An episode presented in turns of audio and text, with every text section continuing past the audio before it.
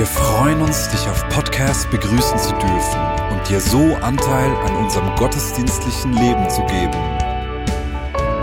Wir danken dir für jede Form des Mittragens. Mit einer Online-Spende auf der Website kannst du die Vision der Vinja Bern finanziell unterstützen. Wir wünschen dir viel Inspiration beim Hören der Botschaft und Gottes Segen.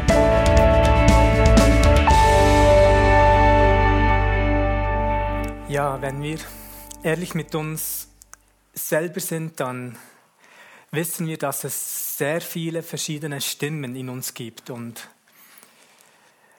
oftmals haben wir auch Stimmen in uns, die nicht mit uns übereinstimmen. Und somit fragen wir uns, hey, wie kannst du nicht mit mir übereinstimmen, wenn du eigentlich mich bist? Und leider sind es oftmals genau die Stimmen, die nicht mit uns übereinstimmen, die jedoch uns am meisten Leid zufügen. Die Wissenschaft hat herausgefunden, dass wir Menschen pro Tag zwischen 12.000 bis 60.000 Gedanken haben und leider haben sie auch herausgefunden, dass 80 Prozent unserer Gedanken negativ sind und wir 95 Prozent unserer Gedanken immer wieder repetieren. Stellt euch das mal vor. Und deshalb ist es wichtig, dass wir uns bewusst werden, welchen Stimmen wir bewusst zuhören wollen. Denk darüber nach, wonach du nachdenkst, weil das, was dich informiert, ist das, was dich formiert. Eine Information in unserem Kopf wird zu einer Formation in unserem Herzen. Und wir in der Schweiz sind bekannt für unser rationales Denken, was auch gut ist. Ich meine, wir in der Schweiz haben es geschafft, so viele talentierte Menschen aufzubauen oder wir ziehen sehr viele talentierte Leute an. Und wir sind sozusagen ein Epizentrum des Wohlstandes. Wir sind auch ein sehr guter Verwalter, würde ich sagen. Ich meine, wir sind bekannt für das Geld, das wir haben, das aber eigentlich nicht uns gehört. Oder wir sind bekannt für die beste Schweizer Schokolade, obwohl wir keine Kakaobohnen haben. Dennoch kommen die Leute hierhin und sie haben die Möglichkeit, ihre Träume zu verwirklichen, eine Karriere zu folgen und so ein Imperium aufzubauen oder einfach viel Geld zu verdienen. Leider ist die Schweiz auch ein Epizentrum von Angstzuständen, Selbstverzweiflung, von Suizidgefährden oder von Menschen, die mit Depressionen zu kämpfen haben.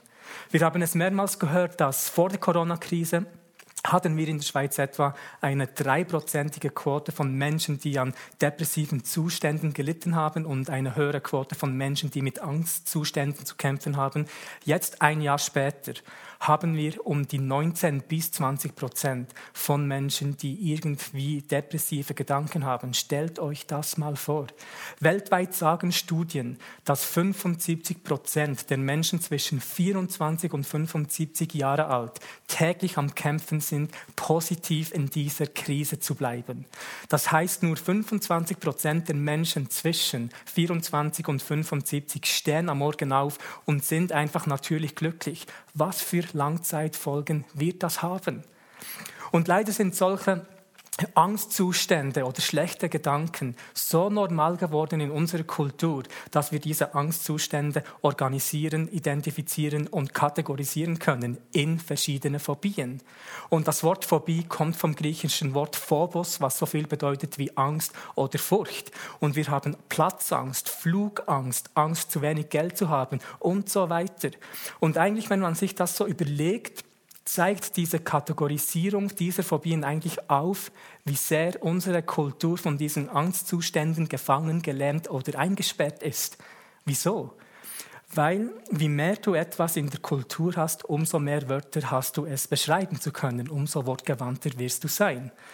Jemand, der in El Salvador aufgewachsen ist, und dort ist es ja eigentlich äh, das Jahr über recht warm, hat mal gesagt, dass sie das gleiche Wort verwenden für Schnee wie Eiscreme. Wieso? Sie haben dort wenige Wörter für kalte Dinge, weil es wenige kalte Dinge gibt. Auf der anderen Seite haben die Inuit, früher als Eskimos bekannt, über 30 Wörter für Schnee und über 100 Wörter, um den Schnee zu beschreiben. weil es ein normaler Teil ihrer Kultur ist. Neulich hat mir jemand gesagt, dass die Araber 365 Wörter haben für Datteln. Wieso? Es gilt dasselbe Prinzip. Wie mehr du etwas in deiner Kultur hast, umso mehr Wörter oder wortgewandter bist du, es beschreiben zu können. Deshalb macht mir dieser Trend Sorgen, noch mehr Phobien zu haben und noch mehr Angstzustände identifizieren und kategorisieren zu können. Und wir Menschen, sind so begabt, dass wir das kategorisieren können. Und wir Menschen sind auch diejenigen, die so viele tolle Dinge erfunden haben. Ich meine, wir haben Raketen gebaut, dass wir auf den Mond gehen können. Wir sind momentan daran, den Mars am, am Erforschen. Wir haben Solarenergie kreiert, dass wir Strom und Energie aus der Sonne gewinnen können. Wir sind diejenigen, die Spezies, die es geschafft hat, Musik durch die Luft zu transferieren. Wir sind diejenigen, die ein Internet kreiert haben, so dass die Menschheit innerhalb von Sekunden miteinander verbunden ist. Ihr könnt von zu Hause aus diesen Livestream schauen, obwohl ich vielleicht Kilometer weit entfernt bin. Das ist die Menschheit, das ist das Ebenbild von diesem Vater Gottes, das produktiv ist, das Dinge erfinden kann. Und dennoch haben wir Menschen nichts erfunden, damit wir Angstzustände bekämpfen können. Und wie ist es möglich, dass wir zum Mond fliegen können, das Universum erforschen können, aber nicht einen Weltfrieden generieren können? Wie ist das möglich? Ich bin so sehr davon überzeugt, dass wir nie einen Weltfrieden haben werden, solange wir nicht einen inneren Frieden haben. Ich bin davon überzeugt, dass all die äußeren Kämpfe nur ein Ausdruck ist von unserem inneren Kampf. Und solange wir uns diesem inneren Kampf nicht stellen, diese Angstzustände nicht ähm, facen, diesem nicht gegenüberstehen möchten, werden wir diesen inneren Kampf nicht gewinnen können und somit auch nie einen äußeren Frieden haben. Das ist meine tiefste Überzeugung. Und wir werden uns jetzt kurz eine Geschichte anschauen vom Prophet Elia. Der alttestamentliche Prophet Elia hatte drei Jahre lang gebetet und es hatte nicht geregnet. Und der hatte so eine gute Beziehung zu Gott, dass sogar die Schöpfung ihm gehorchte. Und ich wünschte mir, jemanden in der Schweiz kennenzulernen, der so eine gute Beziehung zu Gott hat, sodass er betet und wir keinen Winter mehr haben, sondern nur noch Palmen. Und dieser Elia hatte einmal einen großen Kampf vor sich. Er stand vor diesen 850 falschen Propheten Bals und hat sie aufgefordert. Er hat gesagt, hey, Ihr seid diejenigen, die das Volk in die Irre führt. Ihr betet einen falschen Gott an. Jetzt tun wir Folgendes. Ihr baut einen Altar, ich baue einen Altar. Ihr betet zu eurem Gott, ich zu meinen, dass dieser Feuer sendet. Und der Gott, der Feuer sendet, um den Altar zu verzehren, ist derjenige Gott, der angebetet werden soll. So haben die 850 falsche Propheten einen Altar gebaut und gebetet. Und es geschah nichts. Wieso? Weil es enorm schwierig ist, für Götter, die nicht existieren, ein Gebet zu beantworten. Und Elia hat sich lustig über sie gemacht. Er hat gesagt, hey, vielleicht müsst ihr lauter beten. Vielleicht ist euer Gott beschäftigt. Vielleicht hat er etwas anderes zu tun. Und Elia hat gebetet und das Feuer kam und hat sogar das nasse Holz verzehrt. Eine der großen Gefahren im Leben ist es, zu einem Gott zu beten, der nicht existiert. Und viele Christen würden sich so ein Erlebnis wünschen. Sie würden sich wünschen, beten zu können, damit das Feuer vom Himmel kommt. Denn dadurch würden sie vielleicht denken, wenn ich das erleben könnte, hätte ich keine Angst mehr. Wenn ich das sehen würde, wie Gott durch meine Gebete Feuer kommen lässt, dann könnte ich ihm alles anvertrauen und ich hätte keine Angst mehr. Und jetzt schauen wir mal, wie das bei Elia war. Und ihr könnt wenn ihr eine Bibel habt, dort 1. Könige 19 aufschlagen. Und wir werden jetzt ziemlich viel Text in der Bibel lesen und ich werde immer wieder gewisse Inputs geben. Ich fange an im Vers 1. Und Ahab berichtete der Isabel alles, was Elia getan hatte und den ganzen Hergang, wie er alle Propheten mit dem Schwert umgebracht hatte. Diese wurden danach getötet. Der König Ahab der böse war, hat der noch bösere Isabel erzählt, was geschah.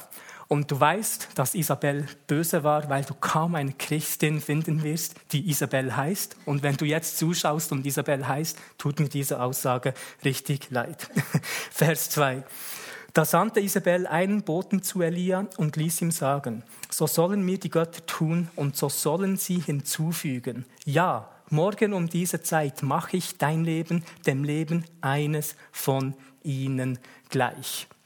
Hier können wir sehen, wie kraftvoll Frauen sein können. Und Elia hatte auf einmal Angst. Der Prophet, der gerade 850 falsche Propheten umgebracht hatte, gesehen hatte, wie das Feuer vom Himmel kam, hatte nur Angst von einer Frau. Denn hier heißt es in Vers 3, da fürchtete er sich und er machte sich auf und lief um sein Leben. Leider ist Elia nicht nur um sein Leben gelaufen, sondern von seinem Leben hinweg und kam nach Beersheba, das zu Juda gehört, und er ließ seinen Diener dort zurück. Unglaublich nicht? Der Prophet, der betete und es hatte nicht geregnet. Der Prophet, der sah, wie das Feuer kam und die 850 Propheten verzehrte, damit der Gott Israels angebetet wurde, ist nun auf der Flucht, weil er sich fürchtet. Vers 4. Er selbst aber ging in die Wüste eine Tagesreise weit und kam und ließ sich unter einem einzelnen Ginsterstrauch nieder. Da wünschte er sich, sterben zu können und sagte, es ist genug, nun Herr, nimm mein Leben hin, denn ich bin nicht besser als meine Väter. Und ich frage mich, was hier eigentlich abgeht. Und es ist spannend zu sehen, wie Leute in Angstzuständen oder Leute, die eine Lüge über sich glauben, immer versuchen, das zu materialisieren, wovon sie Angst haben oder das zu materialisieren, was sie glauben. Elia hatte geglaubt, alleine zu sein. Darum hat er sichergestellt, alleine zu sein. Er hatte sich gefühlt, wie eine Wüste zu sein. Darum ist er in die Wüste, Wüste geflüchtet. Er hatte das Gefühl, dass er von allen im Stich gelassen wurde. Darum hat er sichergestellt, dass er seinen Diener einfach dort zurücklässt und alle anderen im Stich lässt. Das Problem ist, wenn wir von unseren Ängsten wegrennen, dass wir von Gott wegrennen. Wieso? Weil Gott rennt nie von unseren Ängsten weg. Macht er nicht. Er tut das nicht.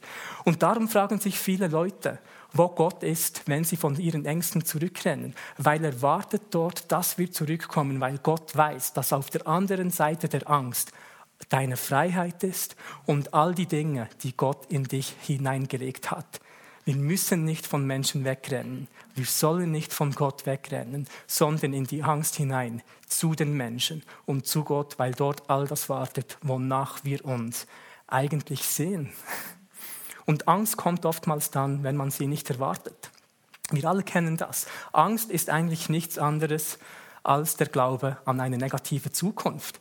Und Angst lässt die Menschen in der Zukunft leben, damit sie in der Zukunft alles durchdenken können, was falsch gehen könnte, um sich von diesen Dingen zu beschützen.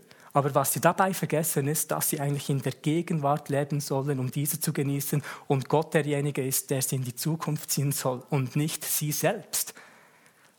Dadurch fürchten sich die Menschen kaum über die Realität, kaum über das, was ist, sondern über das, was sein könnte. Amen. Und er sagte, denn ich bin nicht besser als meine Väter. Und wie viele Menschen gibt es, die immer wieder in der Vergangenheit gehangen geblieben sind? Manchmal gibt es auch Menschen, die versuchen, dich in der, in der Vergangenheit gefangen zu halten. Und ich sage dir eines, lass all diese Menschen in der Vergangenheit zurück, die dich in der Vergangenheit halten möchten. Umgib dich mit Menschen, die nicht nur in das glauben, was du bist, sondern in das, was du wirst. Umgib dich in Menschen, die dich in die Zukunft ziehen, durch die göttliche Perspektive, die wir alle immer wieder brauchen. Vers 5. Dann legte er sich nieder und schlief unter dem Ginsterstrauch ein. Und siehe da, ein Engel rührte ihn an und sprach zu ihm, steh auf, iss. Ich liebe das. Schlafen, aufzustehen und zu essen.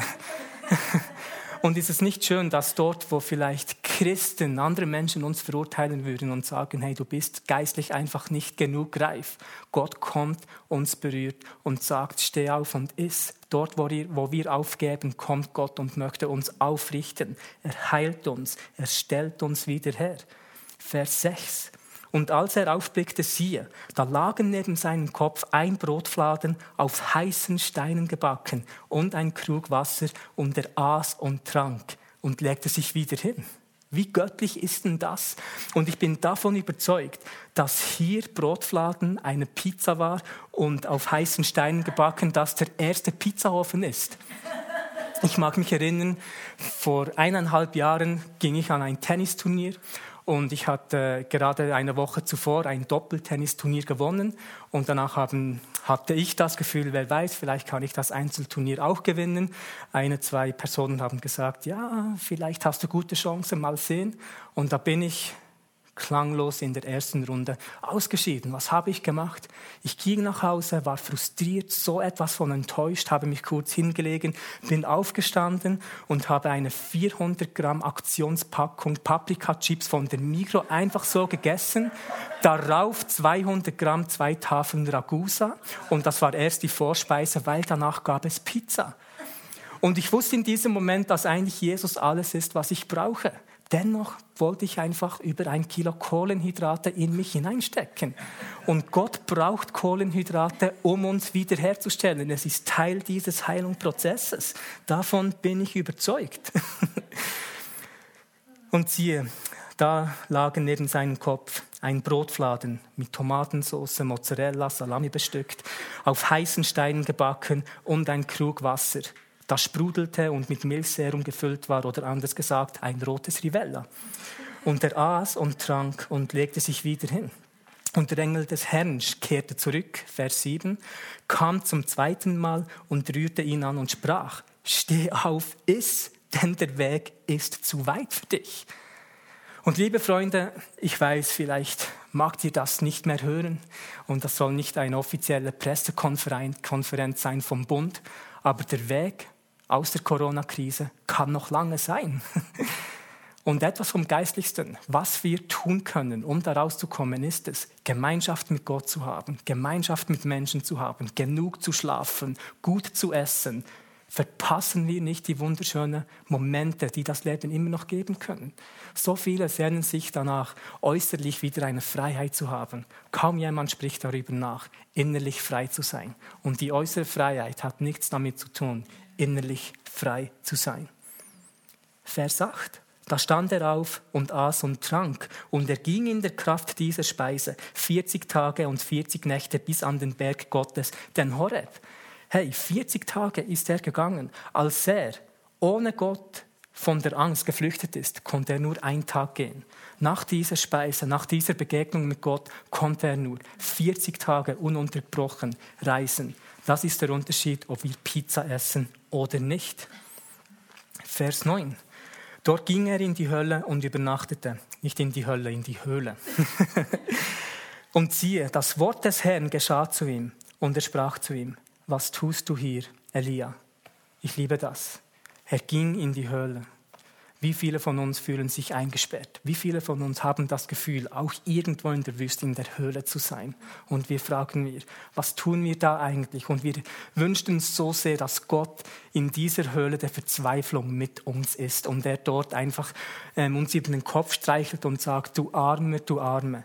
Aber Gott kommt und sagt, was tust du hier? Das erinnert mich an die Frage, die Gott Adam stellte. Adam, wo bist du? Und ich glaube nicht, dass Gott das fragt, weil er nicht weiß, wo wir sind, aber weil er nicht möchte, dass wir dort bleiben, wo wir nicht sein sollten. Vielleicht bist du in der Arbeit eingesperrt, hast das Gefühl, du bist dort in einer Höhle, vielleicht innerlich gefangen. Und es ist Zeit, dass wir nicht nur einen Beruf haben, sondern in unsere Berufung hineinwachsen. Es ist Zeit, dass wir nicht nur denken, eine Arbeit zu haben, sondern einen Lebensauftrag. Es ist Zeit, ein Wieso zu finden, einen Sinn, das viel größer ist als uns, dass Gott durch dies uns in eine Zukunft ziehen kann, in eine hoffnungsvolle Zukunft. Ich habe vorher gesagt, Angst kreiert zukünftige Szenarien, die negativ sind. Und ich frage mich, wenn wir die Fähigkeit haben, uns eine negative Zukunft vorzustellen, die uns gefangen hält und Angst macht. Wieso brauchen wir diese Fähigkeit nicht, um uns eine hoffnungsvolle Zukunft vorzustellen, die uns frei macht und in das hineinbringt, was Gott für uns hat? Was tust du hier, Elia? Vers 10. Und er sagte, ich habe sehr geeifert für den Herrn, den Gott der Herrscharen. Deinen Bund haben die Söhne Israel verlassen, haben deine Altäre niedergerissen und deine Propheten mit dem Schwert umgebracht. Und ich allein bin übrig geblieben, ich allein. Und nun trachten sie danach, auch mir das Leben zu nehmen. Da sprach er, geh hinaus und stell dich auf den Berg vor dem Herrn. Und siehe, der Herr ging vorüber. Puh, der Herr ist vorübergegangen. Er bleibt nicht dort, wo wir sind. Er bleibt nicht dort, wo wir das Gefühl haben, wir sind in einer Höhle eingesperrt. Als Moses auf dem Berg war, ist Gott an ihm vorübergegangen. Moses musste ein, eine Stiftshütte bauen, ein Zelt, das man möglichst schnell aufstellen konnte und wieder zusammenpacken. Wieso? weil wir einem Gott der Bewegung folgen. Dort, wo wir denken, dass Gott mit uns stehen bleiben soll, geht Gott vorüber. Als die Jünger im Boot waren inmitten eines Sturmes, lief Jesus auf dem Wasser und die Bibel sagt jedoch, er wollte an ihnen vorbeiziehen. Wieso? Weil er ein Gott der Bewegung ist. Als die Jünger mit Jesus auf dem Berg der Verklärung waren, kam die Herrlichkeit Gottes und die Jünger wollten auch wieder Hütten bauen, zelten und sagten, es ist gut, dass wir hier sind. Aber Jesus hat gesagt, nein, wir müssen weitergehen, weil er ein Gott der Bewegung ist. Der erste stehende Tempel wurde nicht gebaut, weil Gott das wollte, sondern weil der Mensch das wollte wollte. Und ich habe Angst davor, stehen zu bleiben, währenddem sich Gott fortbewegt. Er möchte uns immer weiter in die Zukunft ziehen. Vers 11. Da kam ein Wind, groß und stark, der die Berge zerriss und die Felsen zerschmetterte vor dem Herrn her. Der Herr aber war nicht in dem Wind. Und nach dem Wind ein Erdbeben und der Herr aber war nicht in dem Erdbeben. Und nach dem Erdbeben ein Feuer, der Herr aber war nicht in dem Feuer und nach dem Feuer der Ton eines leisen Wehens. Und viele andere Übersetzungen oder auch im Hebräischen ist es eigentlich folgendermaßen übersetzt. Den Ton einer leisen Stimme. Eine Stimme kam. Und ich glaube, dass wir den Kampf in uns so gewinnen, wie er anfängt. Es sind die vielen Stimmen, die uns in einen Krieg einladen. Aber es ist die Stimme Gottes, das leise Wehen, das uns dazu führt, zu gewinnen, den Kampf zu gewinnen. Vers 19. Und es geschah, als Elia das hörte, verhüllte er sein Gesicht mit seinem Mantel, ging hinaus, stellte sich in den Eingang der Höhle. Und siehe, eine Stimme geschah zu ihm, was tust du hier, Elia? Und er sagte, ich habe sehr geeifert für den Herrn, denn Gott der Herrscher und deinen Bund haben die Söhne Israels ja verlassen, haben deine Altäre niedergerissen und deinen Propheten mit dem Schwert umgebracht und ich bin übrig ich allein und nun, Herr, trachten sie danach auch mir das Leben zu nehmen. Da sprach der Herr zu ihm. Ich habe das so schnell gesagt, weil wir das bereits gelesen haben, dieselbe, nicht diese Bibelstelle, aber dasselbe Ding. Und der Herr sprach zu ihm. Eigentlich sagte er Elia, geh so zurück, wie du gekommen bist. Und das ist herausfordernd. Denn wenn wir geflüchtet sind, möchten wir oftmals, dass Gott uns durch einen anderen Weg zurückbringt. Durch einen Weg ohne Probleme, durch einen Weg ohne Schmerz, durch einen Weg ohne Angst. Aber Gott sagt, geh so zurück, wie du geflüchtet bist. Stell dich den Ängsten. Und wenn du dir, dir eingestehst, vielleicht mit Depressionen, Angstzuständen kämpfen zu haben und dir Hilfe suchst, bist du nicht ein Feigling, sondern bist du ein Krieger. Und etwas kann ich dir garantieren. Jeder Erfolg in deinem Leben, egal was du erreichst, wird dich nie immun machen, dich nicht wie ein Versager zu fühlen. Wird es nicht? Gerade vor ähm, 5. Dezember hat ein guter Freund von mir hatte sich entschieden, sich das Leben zu nehmen. Ich bin froh, hat es nicht geklappt. Genau in diesem Moment hatte ich einen Eindruck, für ihn zu beten, habe ihm geschrieben, habe mich monatelang nicht mehr bei ihm gemeldet. Und einige Wochen später habe ich bemerkt, er meldet sich nicht und ich habe seiner Ex-Freundin geschrieben und gefragt, ob sie etwas wisse und sie hat gesagt, an diesem Tag um diese Zeit wollte er sich umbringen. Ich habe zwei Jahre in Amerika mit ihm gewohnt und genau zu dieser Zeit habe ich für ihn gebetet. Nicht nur das, er lag bereits bewusstlos in der Wohnung und Gott gab jemand anderen eine Vision, zu ihm nach Hause zu gehen. Er hatte sofort der Ambulanz angerufen und sie konnten ihn wieder reanimieren. Gerade vor drei Wochen oder so hat mir ein anderer Kollege geschrieben, sie war nach außen gesehen so glücklich, aber innerlich zerbrochen. Sie war von so vielen Menschen geliebt und sie hat geschrieben, dass es ihr nicht gut geht und ich habe versucht, sie zu, ermutigen. Dennoch hat sie sich entschieden, an diesem Abend 40 Schlaftabletten zu essen und ist gestorben, hat sich das Leben genommen. Äußerlich erfolgreich, hat eine unglaubliche, coole Online-Community aufgebaut, wo sie Hunderte von Menschen ermutigen konnte von allen geliebt, von allen gefeiert. Siehst du, Erfolg, mehr Geld, eine bessere Position wird die Stimmen nicht zum Schweigen bringen, die dir sagen, du bist nicht wertvoll, du bist abgelehnt, alle Menschen hassen dich. Kein Erfolg wird dir das garantieren. Sich nicht wie ein Versager zu fühlen, hat damit zu tun, zu wissen, wer du in Gott bist, wer Gott in dir ist. Hat damit zu tun, so richtig tief in seiner Liebe verankert zu sein. Hat damit zu tun, zu wissen, dass Gott, der Vater, einen guten Plan mit dir hat. Und wir werden jetzt kurz beten.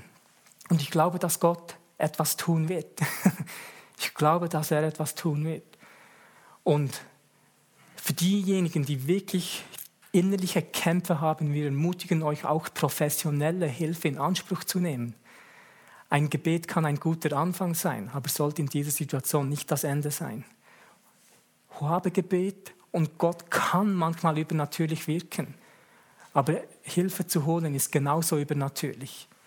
Ich weiß noch, vor ein paar Jahren ging ich nach Luzern in einen Jugendanlass, wurde dort eingeladen bin mit meinem Freund dorthin gefahren und bevor wir aus dem Auto stiegen, habe ich einen Notizzettel hervorgehoben und einen bestimmten Namen dorthin geschrieben. Ich sage jetzt mal ähm, Elian, weil sie da sitzt. Elian und innerliche Probleme.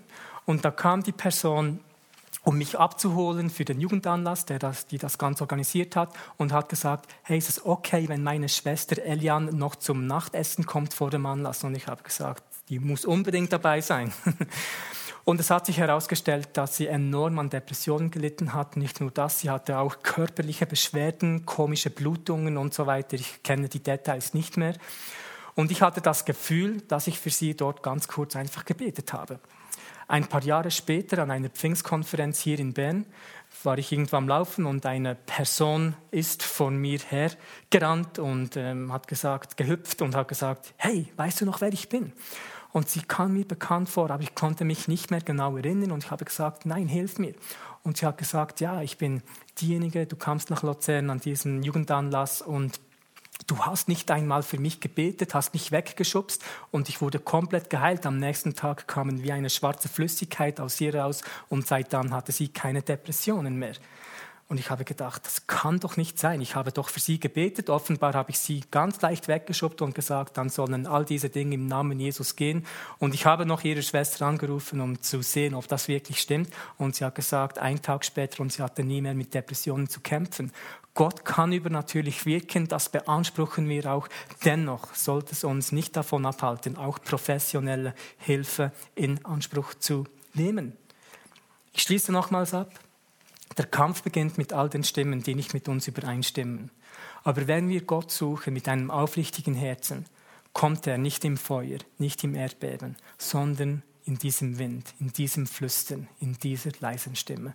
Und somit bete ich einfach im Namen Jesus, dass wir gesegnet sind mit offenen Ohren, um diese Stimme zu hören. Und Vater, ich bitte dich auch für einen himmlischen Filter in unserem Kopf, die einfach die himmlischen Gedanken herausfiltert, dass wir einfach gemeinsam einen Schritt in dieses gesunde Denken tun können, um deinen Sohn Christus zu verherrlichen. So seid gesegnet im Namen Jesus.